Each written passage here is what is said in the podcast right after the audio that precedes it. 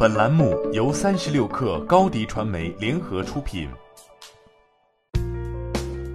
本文来自三十六氪作者李欣。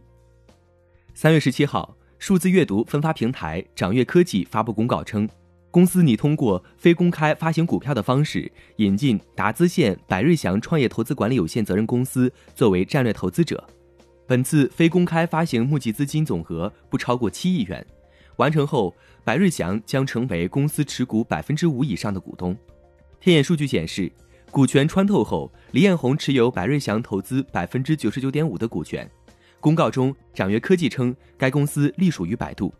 掌阅科技表示，公司将与百度在内容采购及开发、流量、商业化、人工智能、大数据、软件应用等众多领域建立深度战略合作关系，共同探讨并大力发展数字阅读内容生态。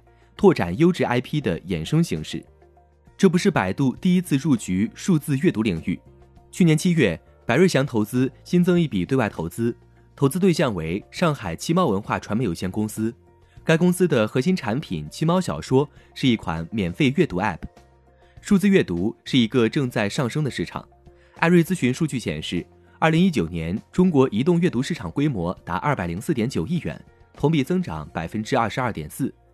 尽管在短视频、直播等娱乐类 App 的冲击下，移动阅读市场规模的增长率有所放缓，但仍然保持着稳定的上升趋势。比达数据显示，在2019年中国数字阅读生态流量市场份额分布中，阅文集团、掌阅文学、书旗位列前三，共占据近七成的市场份额。腾讯现持有阅文集团百分之五十六点八七的股权，书旗小说则是阿里文学旗下的手机阅读 App。拥有阿里文学平台的小说资源。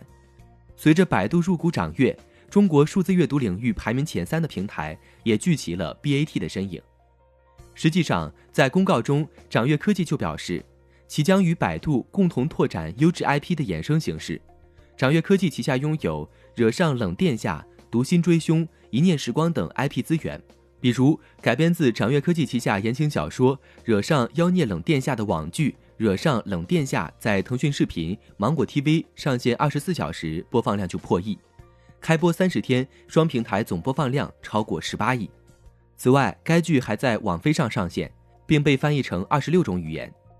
而有声阅读也许是其中的衍生形式之一。二零一九年，掌阅科技与搜狗达成战略合作，利用 AI 技术进行有声阅读的批量研发与生产。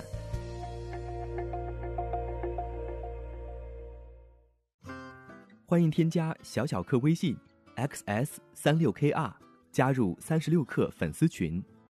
高迪传媒为广大企业提供新媒体短视频代运营服务，商务合作请关注微信公众号高迪传媒。